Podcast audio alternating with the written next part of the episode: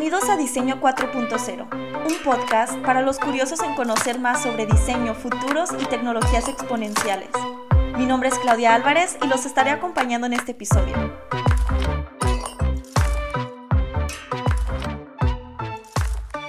Su curiosidad y pasión por UX Design la han llevado a tener más de 16 años de experiencia en investigación y diseño. Ha sido maestra de cátedra en el ITES en Guadalajara y ahora está realizando su sueño de trabajar en una de las empresas que más admira, Amazon. Pamela de esa actualmente es UX Designer para Amazon Web Services. Bienvenida. Hola Claudia, muchísimas gracias por la invitación. Después de ver tu programa, no escuchar tu programa varias veces, es un honor estar aquí contigo. Ah, gracias. No, es un honor tenerte a ti en realidad.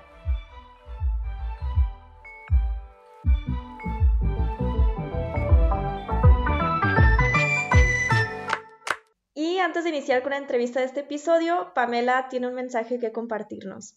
El día de hoy todo lo que diga es totalmente mi opinión y no representa la visión de Amazon en ningún momento.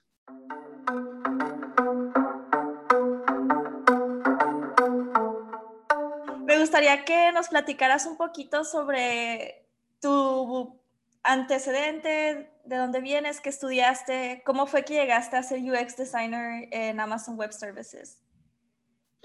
Bueno, pues yo empecé estudiando, chistoso, primero empecé diseño de modas, ¿no? Con mi maestra, eran clases particulares, empecé a los 13 años.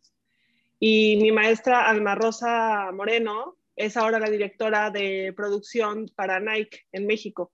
Este, ella, bueno, estuve con ella ocho años estudiando y después yo quería estudiar arquitectura, pero mi hermana decidió que no, que diseño, porque cómo era posible que hubiera dedicado tanto tiempo a diseño y entonces que, que era lo mejor, ¿no? Que yo podía hacer era seguir estudiando diseño.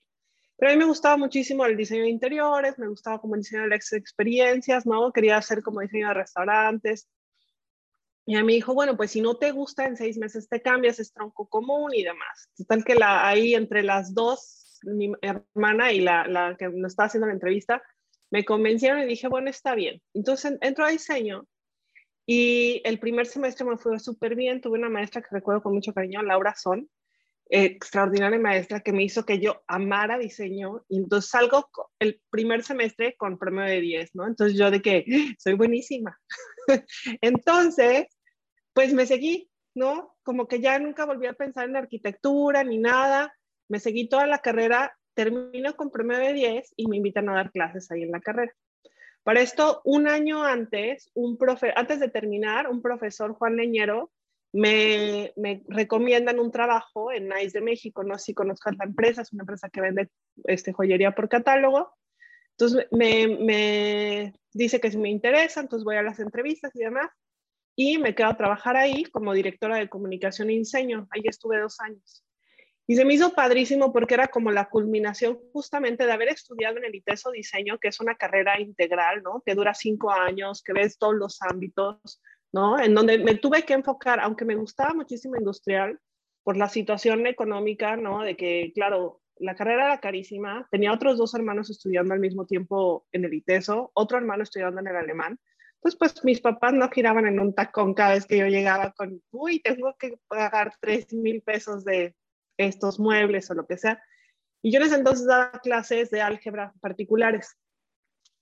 Y pues no, también yo tenía mis prioridades, ¿no? Como ropa, antros, todo eso. Entonces, pues la verdad es que empecé a tomar muchísimas de las clases que eran más baratas en cuanto a productos, ¿no? Como este diseño web, Flash, eh, Photoshop, Ilustrador, todas las clases que eran digitales, pues esas son las que empecé a tomar y un poco me fui como especializando en eso. Total que cuando entro a, NICE, pues ahí era el diseño tal, tal cual era multidisciplinar. Tenía que estar yo dedicada a todo, ¿no? Tenía que ver, este, el todo se basaba en el diseño de un catálogo. A partir del catálogo teníamos que hacer el diseño de la experiencia, ¿no? Para el evento en donde se iba a presentar ese catálogo. Y después se hacía un periódico para recopilar todo lo que había pasado en el evento, ¿no? Como para invitar a más gente a que seguía trabajando y creciendo con NICE y después este, se hacían viajes y demás. Todo esto era un ciclo, ¿no? Que pasaba como cada cuatro meses. Y pues a los dos años, claro que era como copy-paste y un poco que me aburrí, me empezaron a llegar proyectos de otros lados, ¿no? Me empezó a llegar muchísimo para hacer web, este, para hacer retoque fotográfico. Entonces me salgo de Nice y empiezo mi propio despacho en donde trabajábamos y hacíamos este, pues todo tipo de diseño, ¿no? Y también me empiezan a llegar más clases, empiezo a trabajar haciendo clases y haciendo otras cosas. Este, diseño mi primer software, que era un software para eh, cotizar en línea, ¿no? Para una empresa de transportes. Y entonces, bueno, así em, me empecé a como involucrar. Después, pues te digo que daba muchas clases ahí en el ITESO y un día en una grabación conozco a mi marido y me voy al DF, ¿no? Así como te lo cuento de rápido, así más o menos me fui a los tres meses de conocernos nos, este, nos comprometimos y ya me casé, me fui al DF. Y llegando allá, muy chistoso porque la gente pues no estaba ni acostumbrada ni quería trabajar en línea. Entonces pues perdí a casi todos mis clientes cuando me fui para allá, pero pues este, empecé a trabajar más como para el área farmacéutica, pues igual, ¿no? por conectes y por, por personas que estaban allegadas. Y entonces me surge la oportunidad de hacer un software. Bueno, era una plataforma en línea para, eh, para educar a los, bueno, para no educar, para facilitar la información de los representantes médicos. Entonces, pues no tenía yo ni idea, realmente no tenía bases, aunque había dado clases en la universidad, no tenía bases de, de educación en lo más mínimo. Entonces decidí hacer una maestría en educación entonces, eh, estuve trabajando eh, haciendo eso, haciendo otro tipo de páginas, plataformas. Eh, me tocó hacer dos aplicaciones, también para el área farmacéutica y así diferentes proyectos. Y entonces, un día, yendo de vacaciones a Guadalajara, mi marido me dijo, oye, pues no te gustaría regresarte. Y yo la verdad es que algo extrañaba de dar clases. Entonces, pues cuando me regreso, ah, más bien llegamos a Guadalajara y pues fui al ITESO a ver si, si había las puertas, ¿no? Todavía hay abiertas como para llegar. Y claro que sí, ahí me abrieron las puertas buenísimos amigos. Este, y regresé a dar clases ahí. Y pues nomás por curiosidad, eh, fui al TEC también, ¿no? Y claro, esto nos puede decir, pero daba clase las dos. y entonces, bueno, este, estuve ahí dando clases como cinco años y de pronto, ah, bueno, pues en una de esas, estando en el ITESO, me encuentro a uno de estos muy buenos amigos, Luis Enrique Flores, y me presenta una maestra, ¿no? Mariana, no recuerdo su apellido, este, que se dedicaba, ella era con un background de ingeniera y se dedicaba al diseño de experiencia del usuario. Entonces, cuando me platica de esto, híjole, regresé a mi casa, esto fue como en agosto, estaba iniciando el semestre regreso a mi casa, me puse a investigar y yo en noviembre ya estaba enlistada para estudiar una maestría en la Universidad Internacional de La Rioja en diseño de experiencia del usuario. Cada clase que tenía es como que me iba haciendo clic, ¿no? Porque desde, desde mis inicios, desde NICE, yo me dedicaba a investigar. Tenía la fortuna de tener el espacio ahí con los distribuidores. Yo salía de mi oficina y tenía un centro de distribución al lado entonces tenía distribuidores todo el tiempo a mi servicio para preguntar, para platicar, para entender un poquito más de sus necesidades. Entonces, como que siempre he tenido esa sensibilidad para, para poner primero a lo que es mi usuario, ¿no? También me acuerdo de un, proyecto que hice para transportes, ¿no? Son unos, este, es una empresa que se dedica a llevar tequila a, a la frontera y bueno, eh, me dieron un bonche de hojas diciéndome, reprodúcenos todos estos, ¿no? Con nuestra marca, ¿no? Y entonces era un sistema de rastreo en donde se ponía este, la cantidad, la información, bueno, toda la información que tenían que tener para entregar este, y recibir la mercancía, etcétera, ¿no? Y si pasaba alguna cosa con algún coche, lo que pasara. Y entonces, pues, eh, me dan eh, unos fotocopiados, otros este, ya llenados y demás. Entonces me doy cuenta, ¿no? Que estos formatos, pues, no, no, no siguen lo que es, o sea, el tamaño de la letra. este, la mayoría de los choferes pues tienen secundaria, entonces no creas que tienen la mejor caligrafía, ¿no? Entonces, pues todos estaban pues mal llenados y demás. Entonces le digo, oye, ¿por qué no hacemos mejor herramientas, ¿no? Que les sirvan mucho más, que sean más, este, más claras para ellos y todo.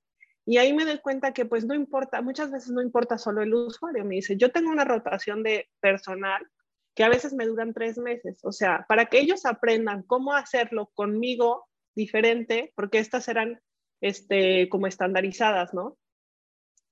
Dice, ellos vienen de otro lado, ellos ya lo aprendieron en otro lado, dice, aquí nos vamos a tardar muchísimo. Entonces, es muy chistoso como a veces el patrón es más importante, ¿no? Que el, que el usuario, ¿no? Que esto que el usuario lo podría hacer mejor de alguna manera, a veces el patrón de uso es mucho más fuerte, ¿no? Entonces, eh, pues bueno, hago la maestría y de pronto este, hice una aplicación que ganó dos premios en Alemania, en donde este, para recibir fondos, una aplicación para capital médica, eh, y en ese inter me hablan de, de, una empresa que se llama Schlumberger, que estaban interesados en mi perfil y que estaban buscando un diseñador de experiencia del usuario. Total que yo pues ni tenía tiempo ni tenía ganas y tampoco es que viera yo a Estados Unidos como una oportunidad para ir a vivir. Me gustaba ir de vacaciones, eh, pero jamás me imaginé como viviendo aquí. Y este, me, me contacta esta persona y en ese momento, pues por cuestiones familiares, nos teníamos que ir a Europa un mes. Y entonces le dije, no, no, ahorita no. Regreso y me había yo lastimado la columna y este años atrás y ya me había se había roto la hernia que tenía en la espalda y entonces tenía que operarme, ¿no? Entonces me opero y me vuelve a contactar esta persona. Entonces yo en mi camita, sin hacer absolutamente nada, todo el día me hablaba este cuate y yo dije, bueno, está bien, vamos a las entrevistas. Entonces empecé, hice mi currículum, ¿no? En el formato americano, que es súper diferente en México. Este, empecé a hacer mi portafolio, todas las cosas que, que este cuate me iba pidiendo, Sashida se llama, este, empecé a hacerlo y demás. Total que esto fue, me operé el 2 de febrero. En marzo 27 yo ya estaba aquí en Estados Unidos. O sea, fue así. Total que pues ya, me llego aquí, entro a trabajar en Schlumberger, ya estuve trabajando ahí un año. Es una empresa petrolera con más de 100 mil empleados. Bueno, tenían 100 mil empleados en todo el mundo en esa época, antes de la pandemia. Este, y yo estaba encargada, bueno, diseñaba junto con otra este, diseñadora un software para la extracción de petróleo. Estando ahí, me doy cuenta y platicando con otros compañeros que en realidad yo no me había, yo pensé que me había ido con una empresa de recursos humanos, ¿no? Que normalmente lo que hacen es te contratan a ti y a, ellos les pagan tres meses de tu sueldo y tan tal. Me doy cuenta que no, que yo me fui como contractor, que no tenía beneficios que me podían pagar muchísimo más, que esta empresa está quedando una parte de mi sueldo, ¿no? Entonces, todas estas cosas que, claro, cuando me dijeron que era contractor, yo pues entendí que era un contrato, ¿no? O sea, no sabía que existía esa diferenciación, que en México también existe, ¿no? Que se llaman contratistas, ¿no? Que vas, trabajas, pero pues tienes muy pocos beneficios. Total que todas mis compañeras me decían, tienes que buscar otro trabajo, te están explotando. Entonces empecé a meter mi currículum por aquí y por allá pero yo, yo quería seguir en el área del petróleo, me gustaba bastante, estaba bastante interesante. Y entonces un día regresando, que borrando, ya sabes, correos y correos y correos, veo uno de AWS y ya lo borro y dije, ay, no, espérate. Y me regreso al basurero y que veo que un manager de Amazon Web Services estaba interesado en mi perfil y yo, wow. Porque claro, durante la carrera, mi máximo de máximos siempre fue Amazon. O sea, todos los, los patrones de uso, toda la innovación, todo siempre apunta a Amazon, ¿no? Entonces, en todos los ejemplos. Entonces, la verdad es que era así como, wow, en cinco años, si lo hago muy bien, voy a lograr llegar allá, ¿no? Era eh, como en mi cabeza el plan. Total que pues ya empiezo a, hacer las entrevistas, todo igual, fue a rayo veloz. Empecé en febrero justamente a hacer las entrevistas y en marzo ya me habían dicho que sí, pero por el tema del COVID y demás cerraron las oficinas y todo, bueno, hasta agosto. Y, este, y empecé ahí en agosto y trabajo yo en el departamento de ventas mundiales, en el área de marketing, haciendo un software para la fuerza de ventas, que está muy interesante. No puedo platicar mucho de eso porque todo está bajo no divulgación, pero este, es una empresa maravillosa. O sea, no me arrepiento de haber tomado esa decisión y bueno, esperemos que esté aquí muchos años. ¿Qué sentiste en tu primer día de trabajo? ¿Qué dijiste, wow, finalmente piso pie, piso el suelo de Amazon. ¿Cómo fue ese día? Bueno, Amazon se parece mucho a mi casa. Sigo trabajando desde mi casa, ¿no? Todavía no me voy a Seattle, que es donde tengo que estar. Este, entonces ha sido como un poco difícil. Los primeros tres meses pues fueron realmente, este, te empapan como de toda su cultura. Eh, mi proyecto todavía no estaba listo, entonces me puse a hacer diferentes tipos de este, certificaciones, ¿no? Como para estar más preparada y conocer más, sobre todo qué es Amazon Web Services, qué es la nube, eh, qué tipo de, de, proyectos nosotros entregamos. Entonces, eso me sirvió bastante, que tuve todo el tiempo para hacer un training súper largo y este, pero pues no, no es, o sea, fui, ya me invitaron y fuimos a las oficinas y todo, pero todo estaba cerrado. Entonces, bueno, creo que esta, toda esta emoción va a llegar ahora en junio que ya estemos allá. Ok, entonces entraste desde que empezó la pandemia. Sí, sí, sí, he estado aquí todo el tiempo. Todos, de hecho, todo mi equipo está, unos en Nueva York, otros en California, algunos en Seattle. No nos conocemos ninguno en persona. Es un nuevo, es un nuevo equipo que está, Amazon Web Services creció inmensamente, pero solamente con ingenieros. No había un solo diseñador de experiencia del usuario generando software para o mejorando las experiencias para los usuarios desde esa perspectiva. Entonces, este es un proyecto nuevo en donde somos seis diseñadores, bueno, cinco diseñadores y una investigadora. Ok, y aparte de desarrolladores de software. Ellos son ah. más de 10 mil. Es impresionante. Ok. Sí, sí, Amazon. Oye, en total son 800 mil empleados. 800 mil. Em, en tu historia comentabas que desarrollabas software. ¿Cómo fue que aprendiste a desarrollar, desarrollar ¿Cómo fue que aprendiste a desarrollar software? Pues es complicado. Todo empezó haciendo páginas de internet, ¿no? Eh, cuando yo estaba en la escuela, pues mi primer página la hice en Word, imagínate. Hay un editor ahí de HTML y entonces eh, esa fue la primera. Y luego de ahí tuve clases de, de Flash y me fascinaba, ¿no? Pero las páginas y todo tenía que ver más bien con la vista, ¿no? Con que entraba el usuario y movía su mouse y la página hacía algo, pero realmente no, este, no había un tema de usabilidad. La gente no entraba a una página por usabilidad, sino porque estaba padrísima, ¿no? Eh, había, no había conversión en esa época, no existía que tú quisieras que el usuario generara alguna actividad y por eso es que entraba, ¿no? Era un sitio en donde simplemente como para tener credibilidad, tú tenías tu página de internet. Eso es básicamente lo que daban en esa época las páginas, ¿no? Flash muere porque no es indexable. Esto quiere decir que la información que está ahí no se puede leer, entonces no se puede buscar. Como no se puede leer, no se puede buscar. Entonces eh, muere, de hecho su depreciación, deprecación, no sé cómo se llama en español, bueno, su salida este, fue justamente ahora en diciembre y ya no existe ni siquiera los lectores de Acrobat. Flash muere totalmente porque precisamente no es indexable. ¿Y qué quiere decir esto?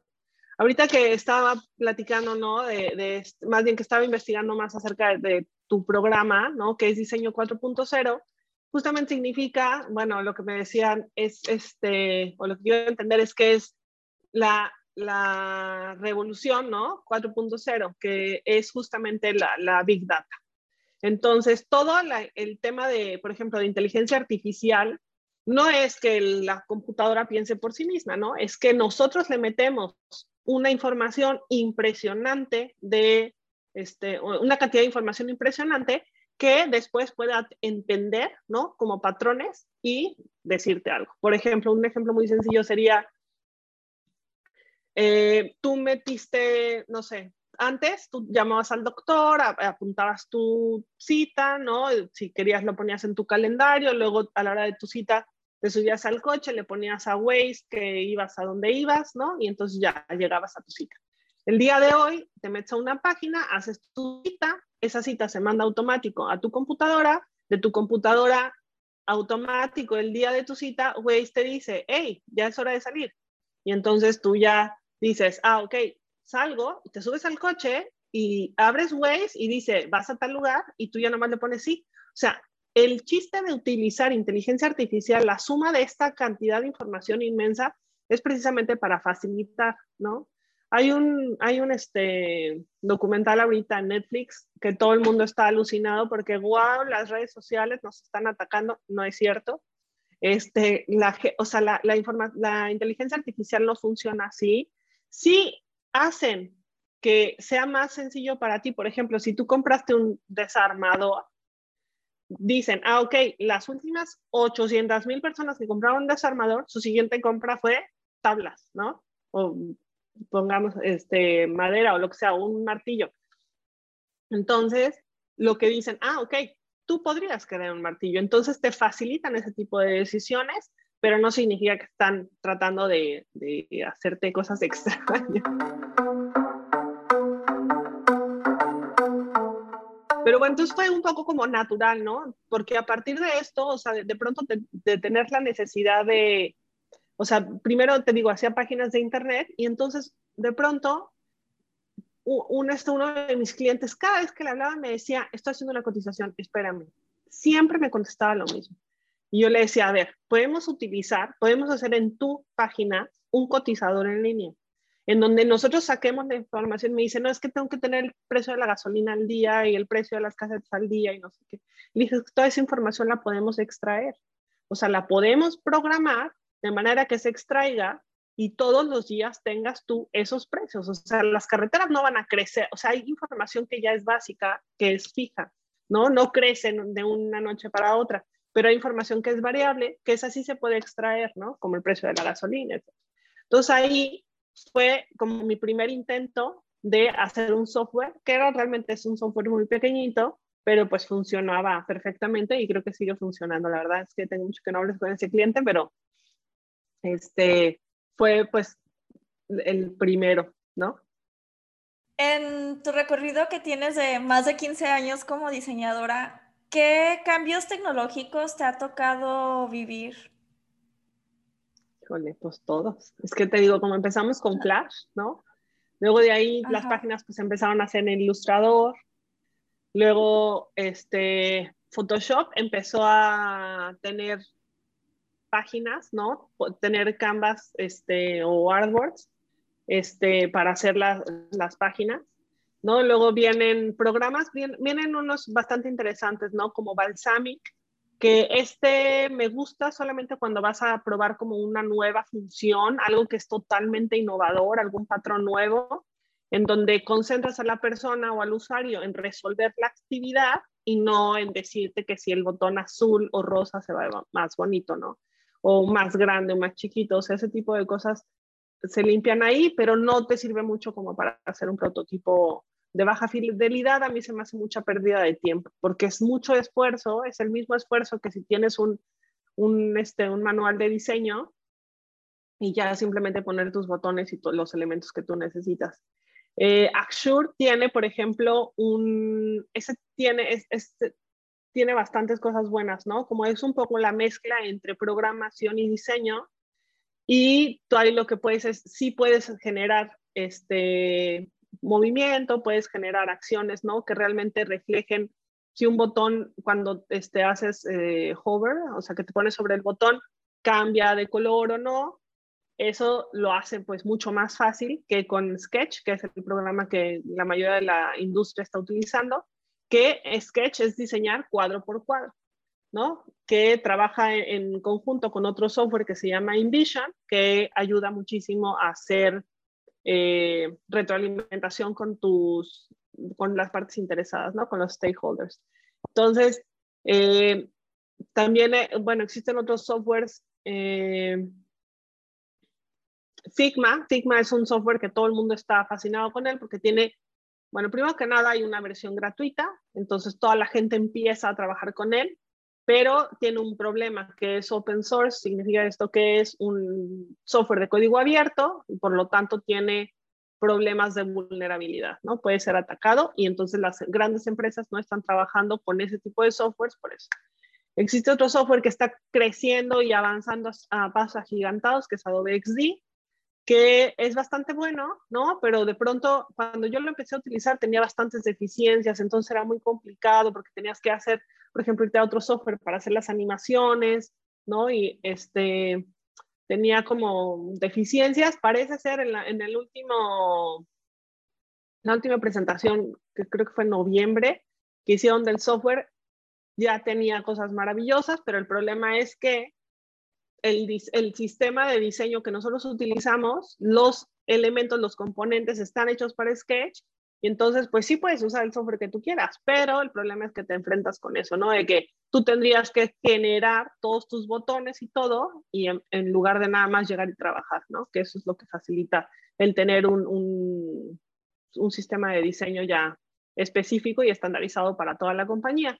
Esto ayuda con la, este, con la, ¿cómo se llama? Con la congruencia, ¿no? Que cualquier persona que entre a un software de Amazon Web Services, pues sabe cómo se ve un botón, ¿no? Y es muy, muy fácil aprender y reconocer a partir de todos estos patrones que todos estamos utilizando. ¿Tú qué nos recomendarías a los diseñadores que estamos viviendo en esta época, que cada vez el cambio de tecnología es más acelerado?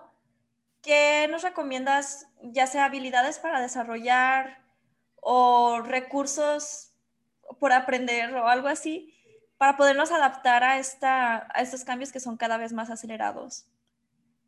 yo creo que voltear a ver el diseño de experiencia del usuario es fundamental. Somos 1.200 diseñadores, no creo que seamos 200 gráficos. O sea, es, eh, eh, por ejemplo, en Amazon, pero en general, toda la gente que me he encontrado es que está en el área de diseño, incluso en la, en la maestría, éramos de 50 compañeros que éramos, solo tres veníamos de un background de gráfico. Todos los demás eran ingenieros, eran personas que habían encontrado esto como una pasión y se estaban dedicando. Entonces los diseñadores no están volteando a ver esto, ¿no? Porque es mucho más interesante diseñar, este, pues no sé, una marca de principio a fin, ¿no? Es más visible quizá y es más, este, pues no sé, interactivo, pero el diseño de software está teniendo una, una, demanda tan grande que está viniendo gente de todas las áreas a llenar esta, esta demanda y los diseñadores nos estamos quedando atrás. Entonces creo que sí desarrollar áreas en eso. De hecho, el ITESO creo que este, estaba platicando el otro día con uno de los coordinadores, bueno, con el coordinador de la carrera precisamente, y me decía que él quiere hacer un énfasis enorme en el área de diseño de experiencia del usuario, porque no está atacando, no está siendo atacado, ¿no? Yo la maestría la hice en España en línea porque precisamente fue el único, lugar en donde encontré, ¿no? Que estuviera esto, ni siquiera en Estados Unidos tenían un curso en Stanford de dos semanas, o sea, las especializaciones estaban muy, muy pocas. Este, creo que el software es algo que va a seguir existiendo y que estamos en pañales, o sea, es algo que va a desarrollarse muchísimo más en el futuro y el tema de programación, o sea, yo si estuviera ahorita en la escuela, estaría tomando clases de programación. Creo que es fundamental que cualquier diseñador sepa lenguajes de programación. ¿Qué lenguaje de eh, programación recomiendas? Pues yo diría HTML, eh, JavaScript y CSS como básicos. Python y todos esos son para otro tipo de actividades, ¿no? Como para Big Data, que, ah, para visualización de información, para entender otro tipo de cosas. Pero como diseñador, esos tres son fundamentales.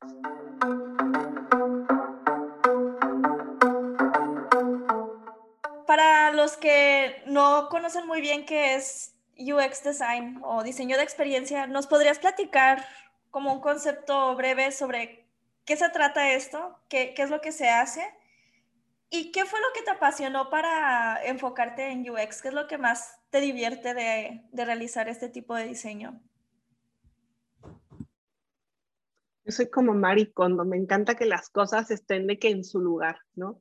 Y que todo tenga una lógica. Entonces, eh, el diseño de experiencia del usuario para software, porque este es diseño de interfaces, esto que ven mucho en UX, UI, una cosa es UI, que es diseño de interfaces, y otra cosa es UX, es el diseño de la experiencia, ¿no? El diseño de la experiencia es cuando cuentas una historia, ¿no? Que dices, el, el usuario entró a la, bueno, se estacionó, entró a la tienda, ¿no? Vamos a contar el diseño de la experiencia de Costco, ¿no? Que creo que todo el mundo más o menos lo conocemos, ¿no? Llegas a Costco, te estacionas, no hay sombrita, pero hay unos lugares grandísimos en donde nadie te va a pegar.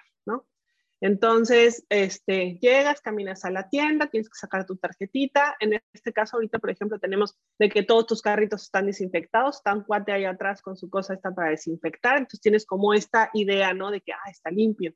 Entonces, entras, enseñas tu tarjetita, en, este, y de lado izquierdo, ¿no? Están todas las pantallas y todo esto que es súper deseable eh, de tecnología y demás. Y entonces, bueno, primero te generan como no, todo esto podrías tener, ¿no? En, precios pues altos.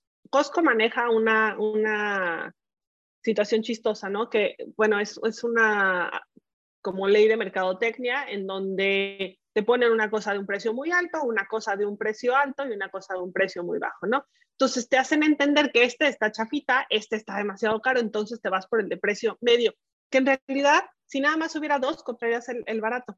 Entonces, pero tener el tercero en comparación te ayuda a tener la decisión de comprar el de en medio.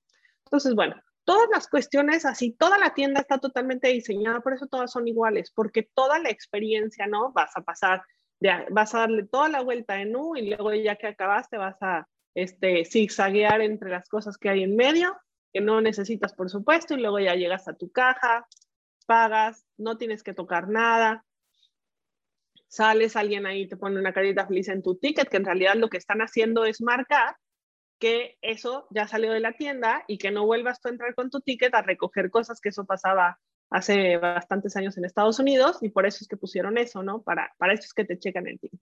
Entonces, todas las experiencias, haz de cuenta que tú vas poniendo todos los puntos de contacto que va teniendo tu usuario, ¿no? Con tu marca entonces las vas a identificar como media este, neutras, positivas o negativas, ¿no? Entonces la idea es que todas las experiencias durante tu, tu, ¿cómo se llama? tu compra sean o neutras o positivas, ¿no? Y eventualmente generar experiencias wow, ¿no? Algo que está como más allá. Este, y luego las negativas, pues hay que desaparecerlas, ¿no? Esa es como la idea principal. Entonces, eh, cuando tú analizas todo esto, entonces tú puedes definir, ¿no? ¿Cómo puedes mejorar una experiencia? Y experiencias puede haber de todo tipo. Hay restaurantes que están dedicándose a esto también. Este, hay un restaurante en la, en la ciudad de Nueva York que se llama Beauty and Essex, que es el cruce de esas dos calles. Y está muy interesante porque ese restaurante entras, ¿no? Y es una tienda como de antigüedades, en donde está una chica como de los años 20 ahí atendiendo y un señor así como un guarura cuidando una puerta. Entonces tú llegas muy confundido, es un restaurante de comida mexicana. Llegas muy confundido porque no sabes si realmente estás en el lugar adecuado o no, porque tú hiciste una reservación en línea. Y entonces, pues dicen, ah, sí, como no, pásate. Entonces llegas y abres a un mundo de glamour, lujo y hermosura, ¿no? Es comida mexicana contemporánea. Entonces está así, alucinante el lugar, ¿no? Y hay una experiencia que todas las mujeres odiamos, ¿no? Y que pero no la podemos evitar, que es ir al baño. O sea, y entonces siempre tienes que hacer cola y es una lata y demás. Bueno, pues hicieron ahí como unos baños así increíbles, este, no son muchísimos, pero pusieron ahí como para polvearte, otro lado para lavarte las manos y demás. Y en lo que estás esperando para ir al baño, te dan una copa de champán. O sea, toda la experiencia de ser una experiencia que es negativa normalmente la convirtieron en una experiencia wow. Entonces, el poder diseñar esto, ¿no? Y si estamos hablando de software, por ejemplo, cuando tú usaste por primera vez este WhatsApp, tu, tu, ¿cómo se llama? Tu uso fue inmediato, o sea, no tuviste que pasar por, una, por un gran aprendizaje, ¿no? ¿Por qué? Porque utilizaban los mismos este, patrones, me voy ir hasta atrás, ¿no? ICQ, el mismo patrón, Messenger, el mismo patrón, este, PIN, que eran los mensajes del BlackBerry, el mismo patrón. Entonces, cuando llegas a WhatsApp, pues era mandar un mensaje, o sea, era, lo tenías haciendo miles de años, bueno, muchos años. Entonces, no había realmente un aprendizaje y entonces por eso fue súper fácil hay empresas que dicen, uy, yo voy a súper este, innovar, ¿no? Como Snapchat. Y pues Snapchat, como cada, no le encuentran, ¿no? Como cómo lograr esto, cada vez que entras, tienes que volver a aprender porque vuelven a cambiar algo. Entonces el patrón de aprendizaje cada vez es más difícil. Entonces, ese tipo de cosas, el no poner primero a tu usuario, pues al final te cuesta muchísimo dinero. O sea, es una de las empresas que no ha crecido, que tiene mucho tiempo peleando, ¿no? No como, como Instagram, que utilizó los mismos patrones de Facebook y creció como la espuma. Entonces, simplemente es poner atención en lo que tu usuario quiere, en lo que tu usuario ya sabe y hacerle lo menos difícil posible ese aprendizaje, ¿no? Como para utilizar tu producto. Estoy pensando como en muchas cosas al mismo tiempo. Una, ¿cómo estoy viendo que diseño de experiencia, pues no solo es una plataforma, ¿verdad? Que, que muchos cuando no conocemos este tema pensamos que es solamente como diseño de una interfaz digital y cómo va a ser la interacción y cosas así. Pero aquí el ejemplo que platicas con lo de Costco, pues es una experiencia de compra en una tienda. ¿En qué otras cosas se puede ver aplicado diseño de experiencia? Pues en el diseño de eventos ha, ha cambiado también bastante. Este, se puede hacer eventos, se puede hacer el diseño de tiendas, el diseño de compras, el diseño de servicios, ¿no? Desde comprar un coche, por ejemplo, aquí en México existe un, aquí en México, aquí en Estados Unidos existe un sistema que se llama Carvana, ¿no? Que tú, primero tienen una vending machine, o sea, una máquina donde tú llegas y literal el coche que quieres te lo bajan de la plataforma como si estuvieras comprando palomitas o papas o lo que sea, ¿no? En estas máquinas. Este, ¿no? Y también tú puedes comprar desde tu teléfono, o sea, han estado como analizando todas las maneras en que sea súper fácil de comprar y no solo comprar, sino también vender tu coche. Igual, tú le tomas las fotos a tu coche, la, la, la, lo subes y este, y ¿cómo se llama? Pasa una grúa por tu coche, te dan tu cheque, vámonos. O sea, ha cambiado, realmente tú puedes mejorar la experiencia de cualquier cosa, incluso hasta de, por ejemplo, libros. ¿No? Está viendo libros que son, este, o sea, nace audible como una forma de tener libros en, línea, porque los libros, ah, este, los audiolibros han existido desde hace muchísimos años, es algo bastante famoso, pero el tema de la distribución era compleja. Entonces, pues ya existe esa manera, ¿no? Este, el libro digital, que es el Kindle, o sea, la lectura podría seguir siendo en papel y, hoja y todo el mundo seríamos igual de felices, pero también existen una gran cantidad de formas ahora y también con la movilidad de la gente y demás, que a veces es más fácil llevarte tu librería en un Kindle, ¿no? Que quíteme todos los libros que tengo aquí, ¿no? Y cada vez que te quieras mover de ciudad se vuelve súper difícil porque tienes toda una librería de libros que no te quieres deshacer de ellos. Entonces, realmente cómo este, el diseño de experiencia del usuario está aplicado a todo lo que el usuario vaya a comprar, o sea, o tener o hacer. Entonces, podría realmente solamente analizar qué es lo que tiene ahorita, cómo podrías mejorarlo, ¿no? ¿Qué cosas él ya sabe cómo hacer para hacer, este, hacer uso de ellas y que sea lo menos posible? Y cómo puedes mejorarle algunas de las experiencias, ¿no? No es ideal generar una línea de experiencias wow, porque si no, sería como este niño que le dieron a los 15 años un Mustang y a los 20 años un Rolls Royce, o sea, que ya es un nivel de crecimiento que tiene tanto y todo que ya nada satisface. Entonces es un poco lo mismo con el usuario. No se le puede dar todas las experiencias maravillosas porque después, ¿qué le vas a dar? Todos los humanos nos acostumbramos a lo que sea. Ve la pandemia, ya, es más, ves una serie y se van a abrazar y dices, ay, no, no se abracen ¿Por qué? Porque ya nos acostumbramos. Entonces estamos... Hacer raro ver personas como en una fiesta sin cubrebocas en las series o en una película, ¿no? Sientes ya como que se volvió una nueva normalidad. Exactamente, entonces los humanos nos vamos a acostumbrar a todo. Si es todo bueno, nos vamos a acostumbrar a todo bueno también. Totalmente. Mencionas algunos cambios como de experiencias que evolucionaron hacia algo más análogas a, lo digital, por ejemplo, lo de los leer un libro, ¿no? En un, en un Kindle. ¿Qué, ¿Qué cambios tecnológicos y sociales has observado en el último año que crees que sean relevantes para el diseño de experiencia en un futuro? Creo que todo. Desde, desde ir al psicólogo, yo me acuerdo que este, una, o sea, mi psicóloga alguna vez le dije de que ella está en Cuernavaca, entonces yo le decía, oye, no, pues hay que hacer esto en línea, porque pues yo ya me voy a ir a vivir a otro lado y no sé qué. Y la me dijo, no, no, es que yo necesito este, el contacto. Ya, pues bueno. otra amiga, tengo varias amigas que son psicólogas y también decían lo mismo, ¿no? No, no en contacto. Pero pues claro, después de a los tres meses de tener hambre, pues no, hombre, ¿cuál contacto? O sea, Zoom, maravilloso, y entonces todos aprendimos.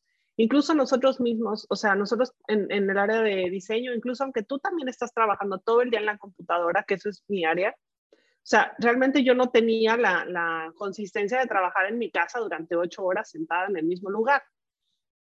Pero conforme lo fuimos trabajando y demás, o sea, lo, lo logras hacer.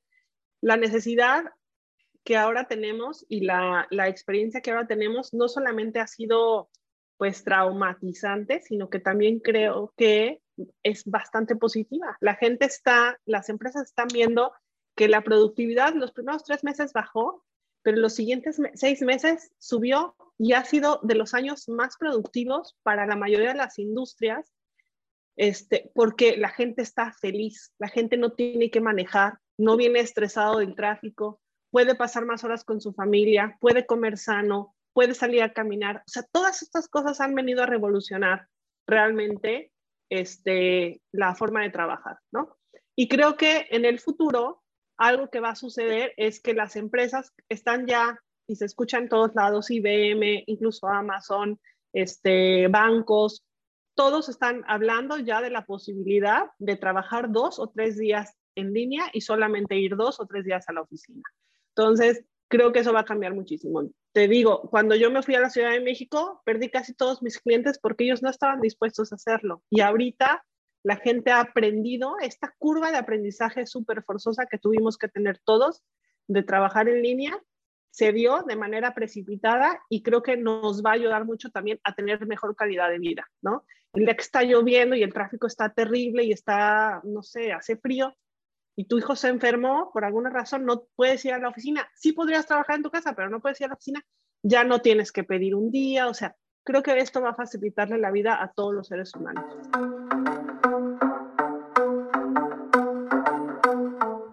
Antes de irnos, me gustaría que nos recomendaras a todos un libro, una persona y una empresa que te inspiren e influyan mucho en tu trabajo como diseñadora. Bueno, un libro, híjole, tengo muchísimos libros. Este, pero chistoso que, el, bueno, de, de, de autores así, pues yo realmente lo más que leo es el, ¿cómo se llama? El blog, bueno, la página de Nielsen Norman Group, porque es la que tiene mejores herramientas para investigar, ¿no? Eh, un libro así básico podría ser No me hagas pensar, ¿no? Que es un análisis de usuarios extraordinario este, también los informes APEI, ¿no? Que son, eh, APEI es la Asociación Profesional de Especialistas de la Información. Ellos tienen este, una serie de informes, ¿no? Está el informe de usabilidad que es extraordinario de Yusef Hassan Montero, yo a él lo sigo, es el coordinador de la maestría. Este, Alberto Cairo, si les interesa el diseño de información, es extraordinario, él es de la Universidad de Miami. Entonces, bueno, creo que hay mucha información ahí. Este, y también, bueno, lo sigo a todos ellos. Y como empresa, honestamente, algo que me inspira, Amazon, o sea, todos los días. Es una empresa, mientras más la conozco, más impresionada estoy. Somos 800 mil empleados en el mundo, en donde es impresionante que hay unos programas de inclusión increíbles, ¿no? Incluso hoy es el día del reconocimiento, entonces te, como que te invitan a ver tenemos un sistema que se llama Accolades. Entonces tú ahí públicamente, bueno, dentro de todos los Amazonians, publicas qué es lo que las personas están haciendo bien. Entonces está padrísimo porque hoy te invitan especialmente como para voltear a ver a tu equipo y decir, hey, este cuate lo hace súper bien esto, él hace súper bien aquello, ¿no? Eso está increíble, ¿no? Eh, lo que ha ayudado con el COVID es también irreal, ¿no? Eh, han hecho campañas de vacunación impresionantes, han ayudado al gobierno de Estados Unidos a la distribución de vacunas en todo el mundo, perdón, en todo Estados Unidos y creo que en el mundo también. Este, están haciendo un proyecto increíble que se llama Amazon Arena en Seattle, que es un estadio cero emisiones, cero emisiones para construir y cero emisiones cada evento que tengan. ¿Cómo le van a hacer? No tengo idea, pero no va a haber ni basureros a ese grado de, de impresionante de, ¿cómo se llama?, de conciencia social, ¿no? Y cada día en Amazon existen estos espacios, ¿no? Como para generar más y más ideas que evolucionen y mejoren a la humanidad. Se me hace increíble, es un súper, súper lugar para trabajar. Y este, y creo que ya era toda tu pregunta, era larga. Sí, persona, ¿me recuerdas cuál? Persona, bueno, pues sigo a, a, bastantes, te digo, pero híjole, pues también me gusta leer bastante de Jeff Bezos. Tiene una forma, es alguien que me inspira mucho porque es una persona que trabaja y trabaja durísimo y trabaja todos los días y no, o sea, y está muy concentrada en lo que él está pensando. Yo veo ahora la gente que va por el mundo que no está concentrada ni en caminar, o sea, van viendo su teléfono, ¿no? O están en el trabajo, están viendo Facebook, van a una cena, están contestando mails del trabajo, o sea, nadie está concentrado. Si yo tengo un takeaway de esta plática o para siempre es cuando vayas a hacer algo, haz eso. O sea, concéntrate, haz lo que tienes que hacer cuando lo tienes que hacer, no más. En ese momento en lo que estás, está ahí, haz lo mejor que puedas ahí y ya después harás otra actividad, pero mientras tanto, hazla. Y eso veo que falta mucho, ¿no? Como concentración y constancia.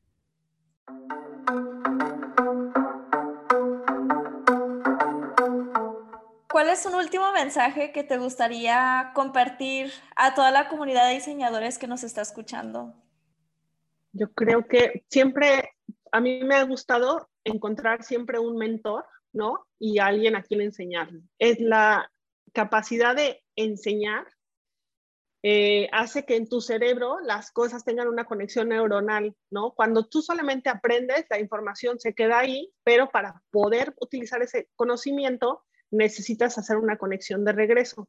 Cuando tú enseñas, esas conexiones se hacen automáticas. Entonces es muy fácil que te conviertas en un experto cuando, cuando enseñas también. Entonces, no solamente es buscar a alguien así, tal cual, el diseñador que tú digas, wow, este es lo máximo, empieza a aprender de él. Ahora, lo bueno es que tu mentor puede ni siquiera saber que es tu mentor. Mientras tú lo sigas y vayas aprendiendo de esa persona, después tú puedes también replicar esa, esa información, ¿no? También enseñando a otros. Pueden ser desde tutoriales, pueden ser desde otras herramientas este, artículos, ¿no? Hay muchísimas revistas en línea en donde tú puedes publicar artículos. Entonces, ese tipo de cosas, y si pueden ser personas reales, pues muchísimo mejor, ¿no? Pero creo que enseñar y aprender al mismo tiempo es lo que te hace como revolucionarte. Genial, buenísimo consejo. Sí, es como learning by teaching Exactamente, siempre los maestros dicen, ¿no? Que es como súper trillado, pero dicen, uy, aprendí muchísimo más de lo que enseñé, pero sí es cierto.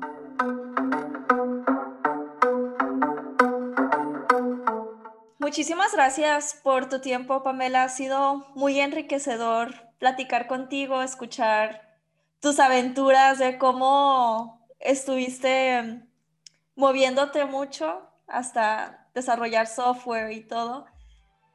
Eh, ¿Dónde la gente podría aprender más de ti? ¿Dónde te pueden seguir?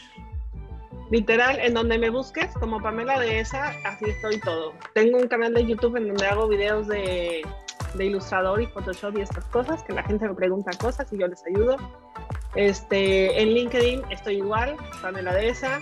En Behance igual, o sea, en donde me busques, así aparezco en todos lados. Entonces, con muchísimo gusto. Y también ayudar consejos, este, coachar en lo que sea, yo encantada. Perfecto. Gracias por todo, Pamela. Gracias a ti, Claudia. Fue un placer. Igualmente.